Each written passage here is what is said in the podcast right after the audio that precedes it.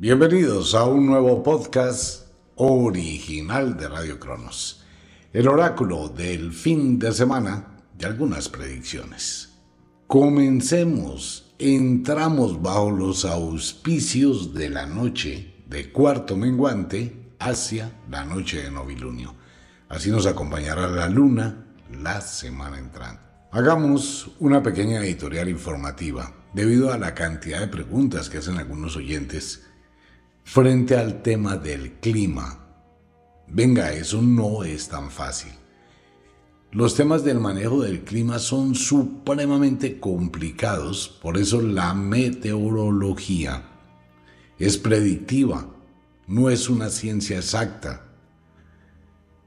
¿Por qué? Porque uno puede suponer, sugerir una situación y la naturaleza actúa de forma totalmente distinta. Se ha estudiado muchísimo el manejo del clima que influye con los vientos, con la inclinación y la declinación de la Tierra, que influye con las corrientes oceánicas que transportan el frío, el calor. Hay dos tipos de corrientes oceánicas, las que llevan el frío, las que llevan el calor. Fuera de eso están los movimientos de la Tierra que producen los vientos. O sea, es muy complejo el tema del clima que involucra muchísimos factores. Conocemos las estaciones y conocemos los cambios que hay estacionales.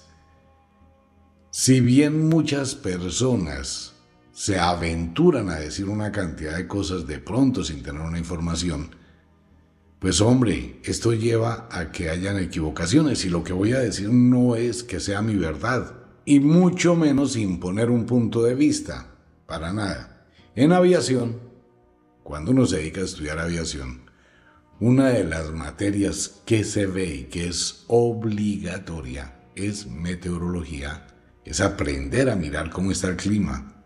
Todos los aviadores les tenemos miedo al clima. Entonces, ¿qué pasa? Que esto lleva a que se profundice en el tema. Bajo ese orden de ideas, pues existe una cantidad de información, existe una serie de elementos que ya han sido investigados y que ocurren de forma cíclica en la Tierra. Rápidamente, cuando nosotros estamos en el solsticio del invierno, la Tierra está acostada. El hemisferio norte está acostadito. Por eso los rayos del sol no llegan al norte y el norte se enfría mientras que el sur, los piecitos de la tierra, están de frente al sol y allá están en verano. En el norte están en invierno y en el sur están en verano. Cuando salimos del solsticio, la Tierra empieza a inclinarse hacia el Sol, a hacer la venia en el nacimiento del Sol el 25 de diciembre. Suavemente empieza a ir inclinándose entonces el sur se va alejando, mientras los rayos del sol comienzan a calentar del ecuador hacia arriba. Y es cuando empezamos a sentir la tibieza de la primavera. Y el sur cuando se va alejando empieza a percibir el otoño. Luego, ¿qué va a pasar? Que la Tierra se inclina completamente, el norte, la cabecita de la Tierra va a recibir todo el calor y estaremos en verano y en el sur se estará en invierno.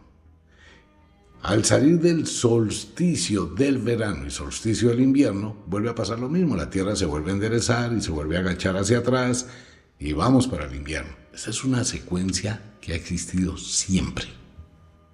Pero mucha gente se aprovecha la ignorancia para suponer, sugerir, decir una cantidad de cosas. El fenómeno del niño y el fenómeno de la niña son eventos de aumento de la fuerza hídrica contra la sequía. Porque es lo mismo, vamos a tener una época de mucho calor, vamos a tener una época de muchas lluvias, de mucha inundación, pero la tierra se va a mantener en equilibrio siempre. Bajo ese orden de ideas ocurre algo que se llama el monzón. ¿Qué es el monzón? El monzón es una cantidad de lluvias que ocurren entre febrero, marzo, abril, más o menos y parte de mayo, entre septiembre, octubre y noviembre y en ocasiones hasta diciembre.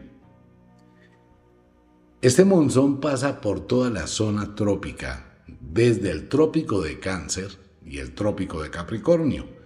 Digamos que es el cinturón de la Tierra, donde se producen grandes tormentas, grandes lluvias. ¿Por qué se produce eso allí? Porque es el momento en que la Tierra, en su inclinación y su declinación, las corrientes marinas, los vientos, transportan la humedad y se concentran sobre esa franja. Por eso es que en Indonesia casi todo el tiempo está lloviendo. En la India hay sitios donde llueve todo el año. Cuanto más esté retirado del Ecuador, más difícil son las precipitaciones. Pero sobre el Ecuador, que no hay estaciones, mucha gente dice que sí las hay, pero básicamente aquí en el Ecuador o cercanos al Ecuador sobre la zona tropical, tenemos las cuatro estaciones todas las semanas. Tenemos días de sol, días de lluvia. Tenemos todo. Ok. ¿Qué pasa en este momento?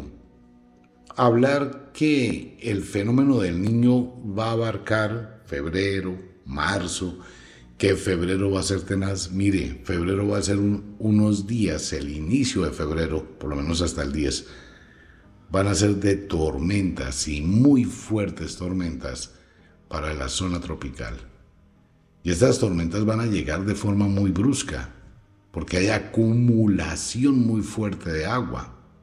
Pues estamos observando que hay un clima que va hacia las lluvias, no hacia la sequía ni a las temperaturas muy altas, pero se van a fusionar las dos cosas, tal como lo vimos hace ocho días. Y ahí está la cantidad de gente enferma de pulmones, enferma de bronquios, primero por el cambio tan brusco de temperaturas y humedad. Y lo segundo, porque en este momento se abren muchas plantas, ya hay polen en el ambiente que llega a producir irritación pulmonar. Ahora, el concepto del agua, lo decía aquel día y vuelvo lo reitero, ese es un cuento muy reforzado, que el agua se va a acabar, el agua dulce, que no hay agua dulce. El agua dulce no se puede acabar de ninguna forma. No existe una forma humana que haga desaparecer el agua. De acuerdo, mire, si hay sitios donde se produce una deforestación absoluta, total, donde se hace una represa y de ahí para abajo, pues es sequía, pues en esos sitios no va a llover y por ende no va a existir agua. Se vuelven áridos. Pero mientras que hay un sitio árido, tenemos otro lugar que estará inundado porque así funciona. El cambio climático viene desde hace unos 120 años más o menos que la gente estaba hablando de ese tema, porque encontraron que esa es una excelente bandera. Pero el cambio climático probablemente es normal y no obedece tanto a la influencia humana, sino a un periodo cósmico que igual existe que podríamos denominar como un verano cósmico, algo que dejaron los mayas, aunque todo lo que dejaron los mayas pues se considera especulación, superstición, carreta, mentiras y cháchara. Pero hasta el momento no existe nadie que haya podido explicar en los pocos códices que quedaron cómo ese pueblo sabía tanto de astronomía. El quinto sol, ¿no? Ahora, nuevamente lo reitero, este no es un evento que está ocurriendo local en la Tierra. Este es un evento que está ocurriendo en todo el sistema solar. Por eso tenemos fulguraciones solares, manchas solares, pues hay una cantidad de eventos. Que el agua, el agua es porque existe una pésima regulación. En este momento la gente piensa que van a existir una cantidad de incendios forestales y que el planeta Tierra pues se va a convertir en una bola de fuego y se están preparando para apagar un fuego que no va a llegar. Lo que va a llegar es agua.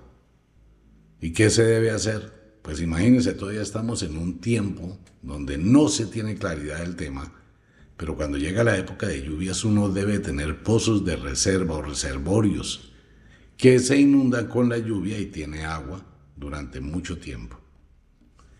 Pero bueno, ese es un decir, y uno no puede ingresar con las políticas que tienen diferentes países y determinados conceptos. Pero los indígenas lo hacían antiguamente, cuando ellos cavaban la tierra para que en la época de lluvia conservaban el agua. Deforestar, eso es ir en contra de la naturaleza, eso es destruir absolutamente todo. Algo que está pasando en muchos países del mundo y en muchas grandes ciudades.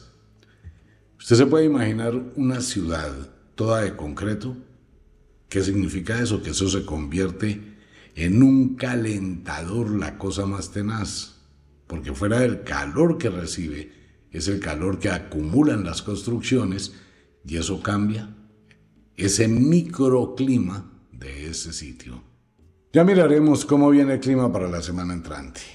Bueno, bienvenidos al oráculo. Les recuerdo que este es un programa netamente de entretenimiento. No más. Le aclaro a la audiencia, no soy adivino.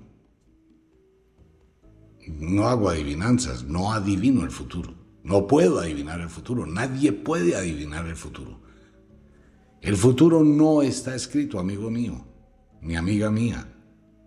Nadie puede predecir el futuro. Nadie. ¿Qué es lo que pasa? Que se interpreta un viejo oráculo.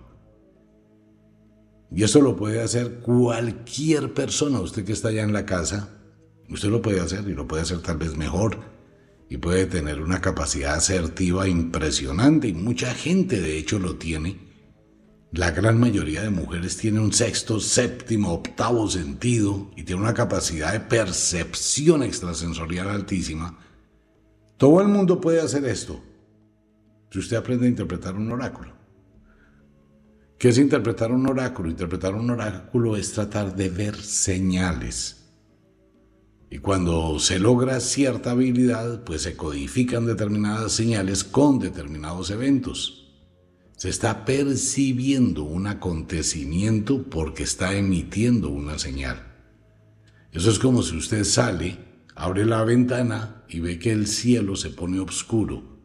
¿Usted qué deduce? Lo que usted deduce es que va a llover. El cielo está oscuro, se puso gris, una nube cargada. No está pasando, ¿está leyendo usted el futuro? Claro que está leyendo el futuro en cierta forma. ¿Por qué? Porque se está dando cuenta que va a llover más tarde. Si usted está en el campo y empieza a escuchar el canto de las cigarras, ¿qué le quieren decir el canto de las cigarras? Que vaya buscando un paraguas y busque refugio cuando las cigarras cantan es porque llega la lluvia, por eso salen.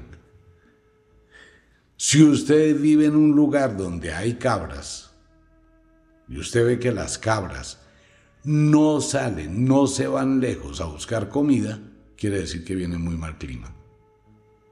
Si usted se levanta una mañana y ve que no hay pajaritos, quiere decir así el día esté soleado, quiere decir que por la tarde va a haber mucha lluvia.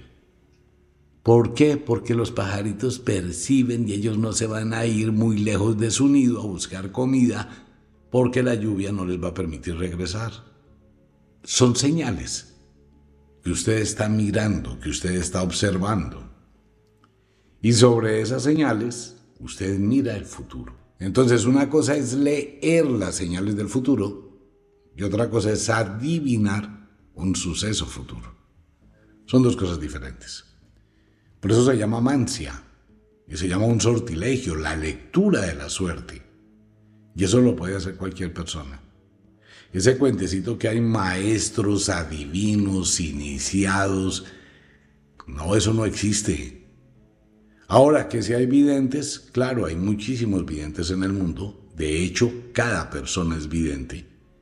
Cada persona tiene la capacidad del reflejo de proximidad y puede percibir cuando alguna situación va a ocurrir.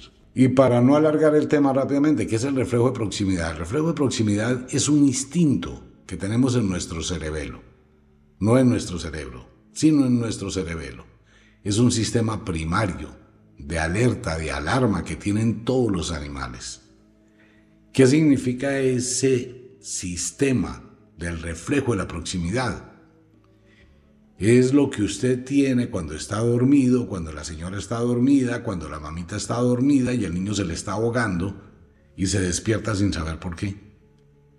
Es cuando la señora está en la cama acostada, el señor está en la cama acostado y entró una tarántula venenosa por debajo de la puerta.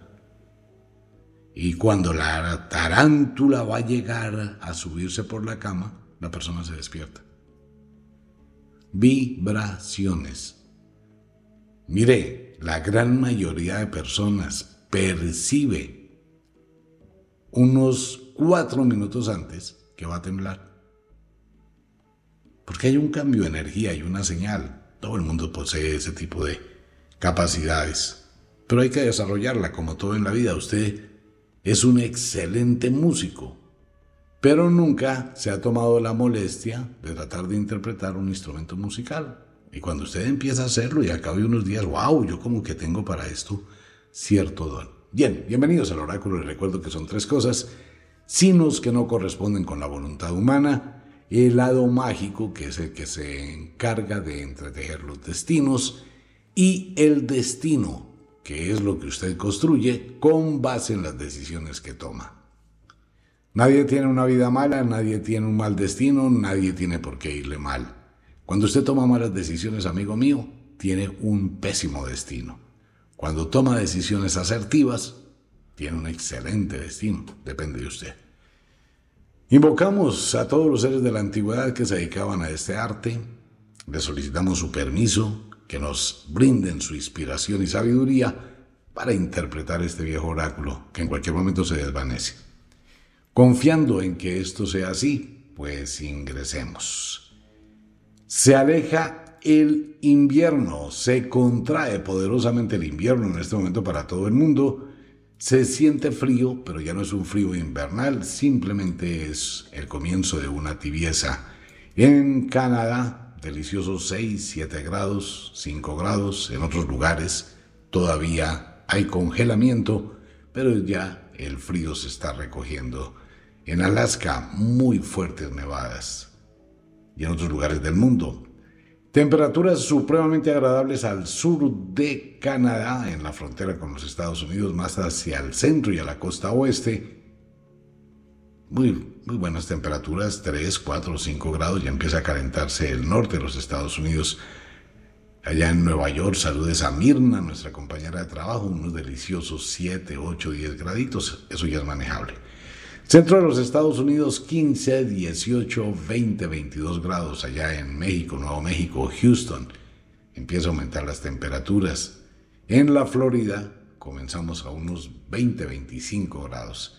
México lindo y querido, bajas temperaturas por las corrientes frías que están llegando. Esto es por los vientos, pero a partir del miércoles, jueves de la semana entrante, aumentará proporcionalmente las temperaturas para todo Centroamérica en la medida que el verano del sur sigue subiendo.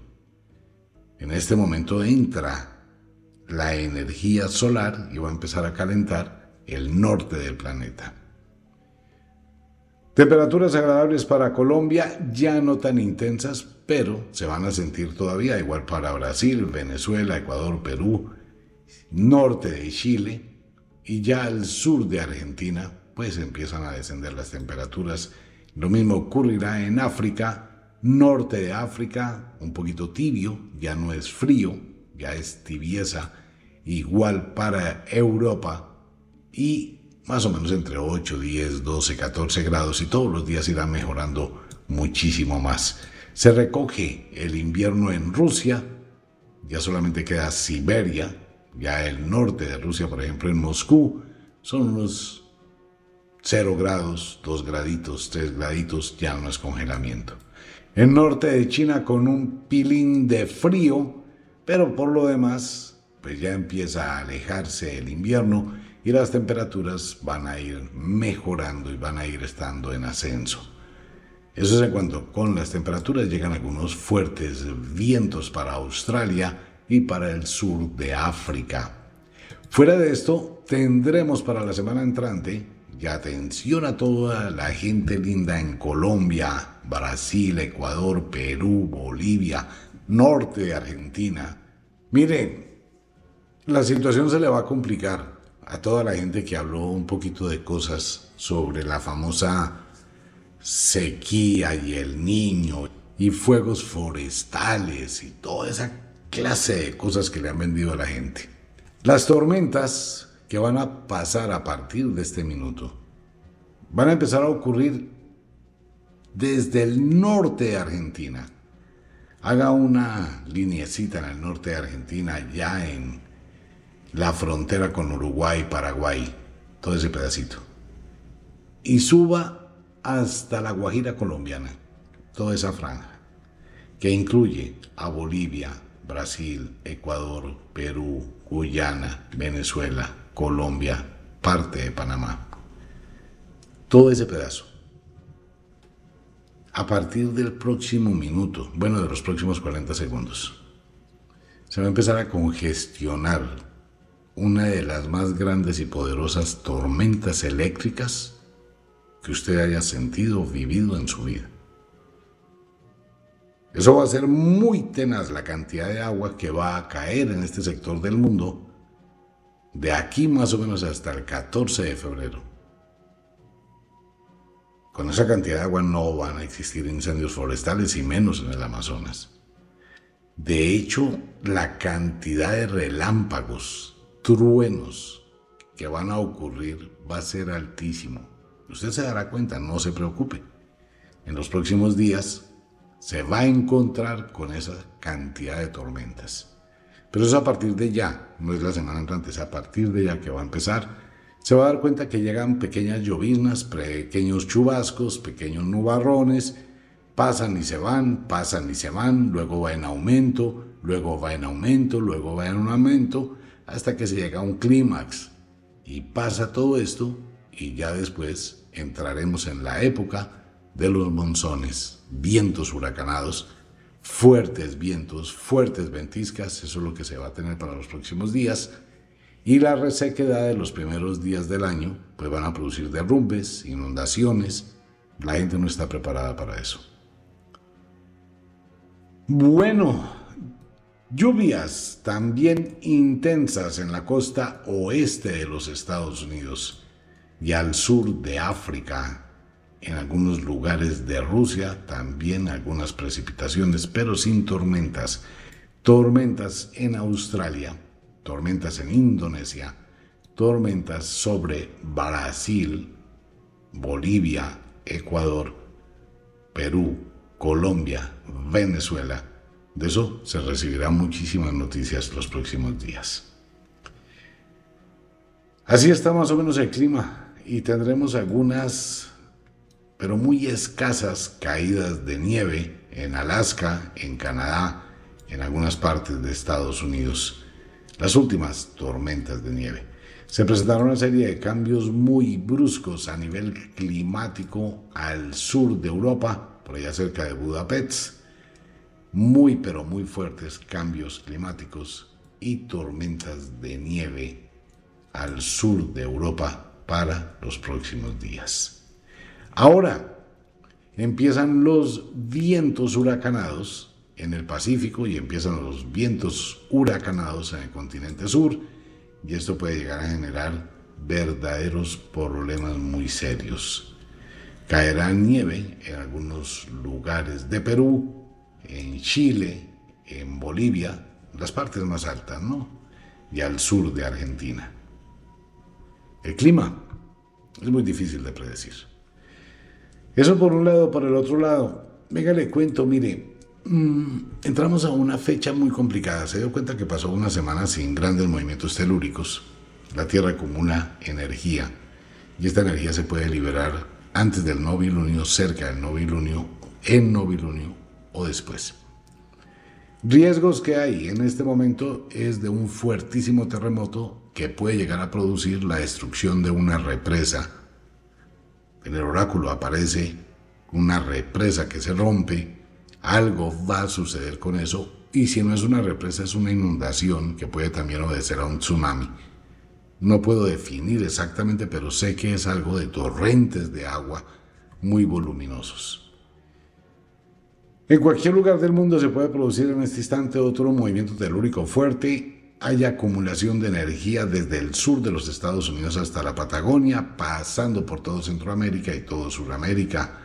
En Italia la situación se puede complicar. Islandia puede volver a ser noticia con movimientos telúricos y erupciones volcánicas.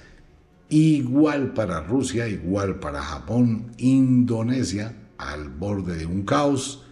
China, Japón, también con una acumulación de mucha energía.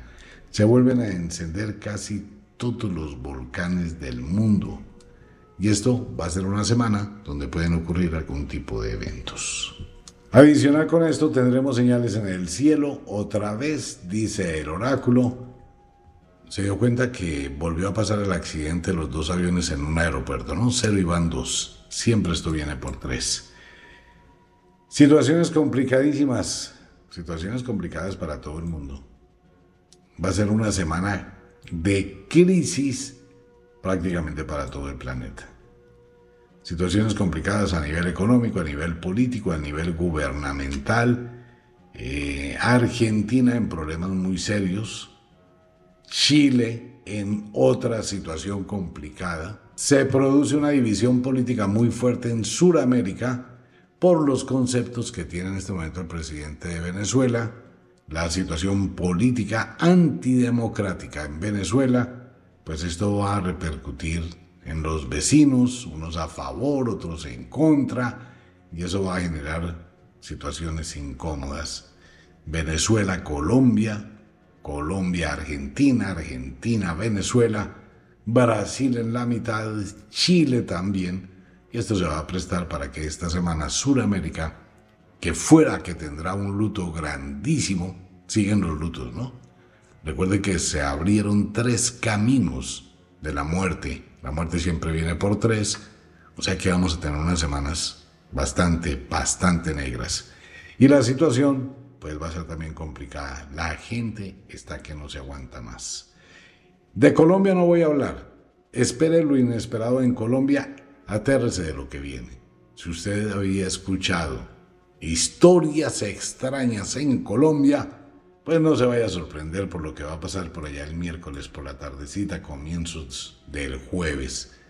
Hay una sombra grandísima, mejor no digo nada.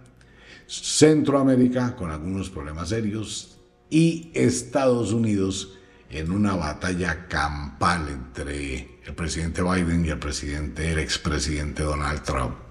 Eso va a estar para pedir balcón en Estados Unidos y obviamente van a llegar los distractores.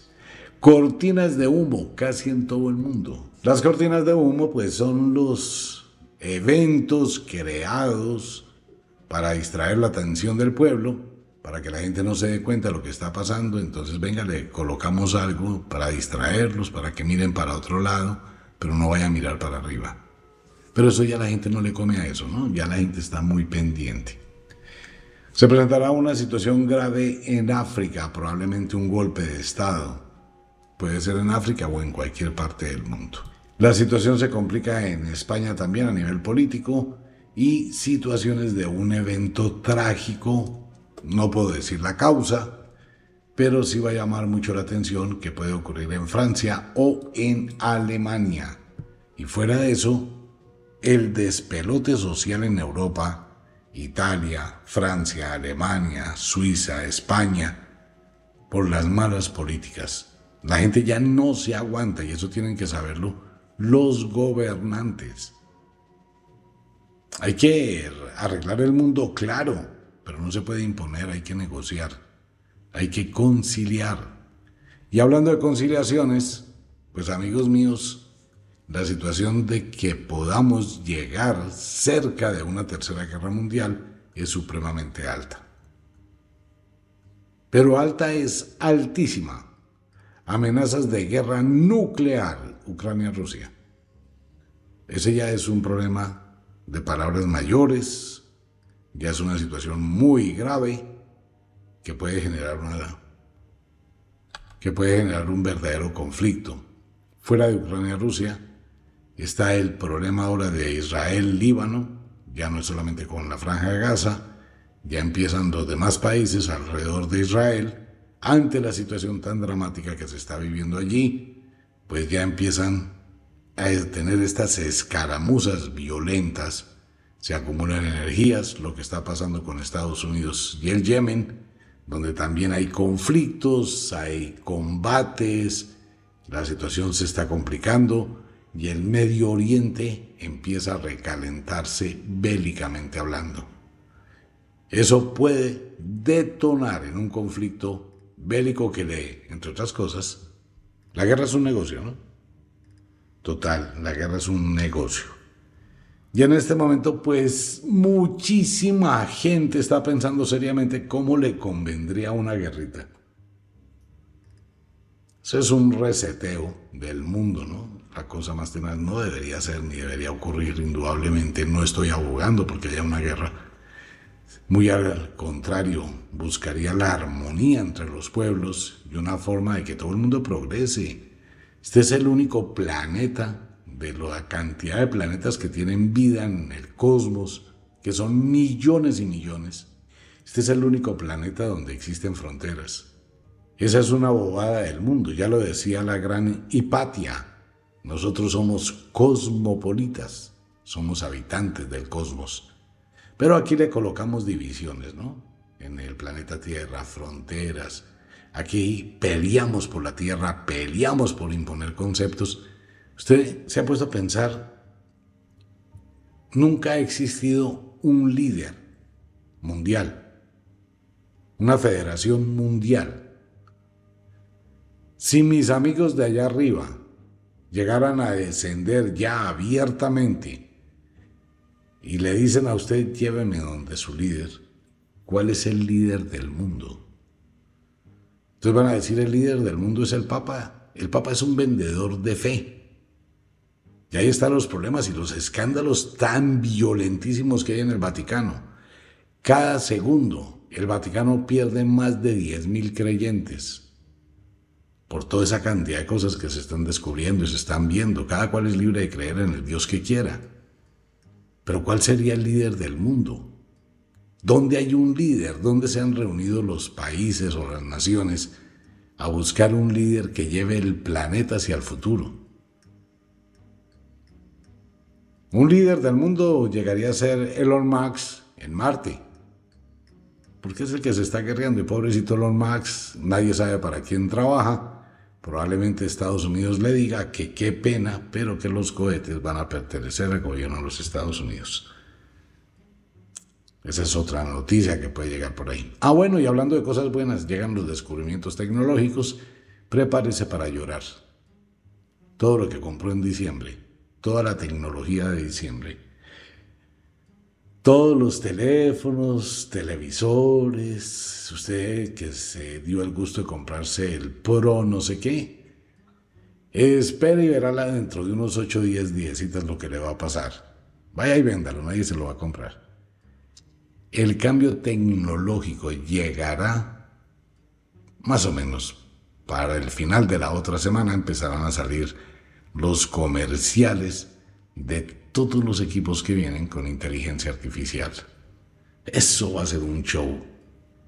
Televisores que bailan, hablan, hacen de todos sistemas. Sucederán una serie de eventos, pero no les voy a contar esta vez. Vamos a dejarlo así. Prepárese para lo inesperado. Siempre esté preparado para lo inesperado. Piensa que el futuro no está escrito, los signos son inevitables, los derrumbes, las tragedias, los terremotos, los accidentes, edificios que se caen, cosas que pueden pasar en un segundo, transforman vidas en un instante. Todo eso puede pasar. Prepárese, solamente eso, prepárese para esperar lo inesperado. Un abrazo para todo el mundo, nos vemos. Chao.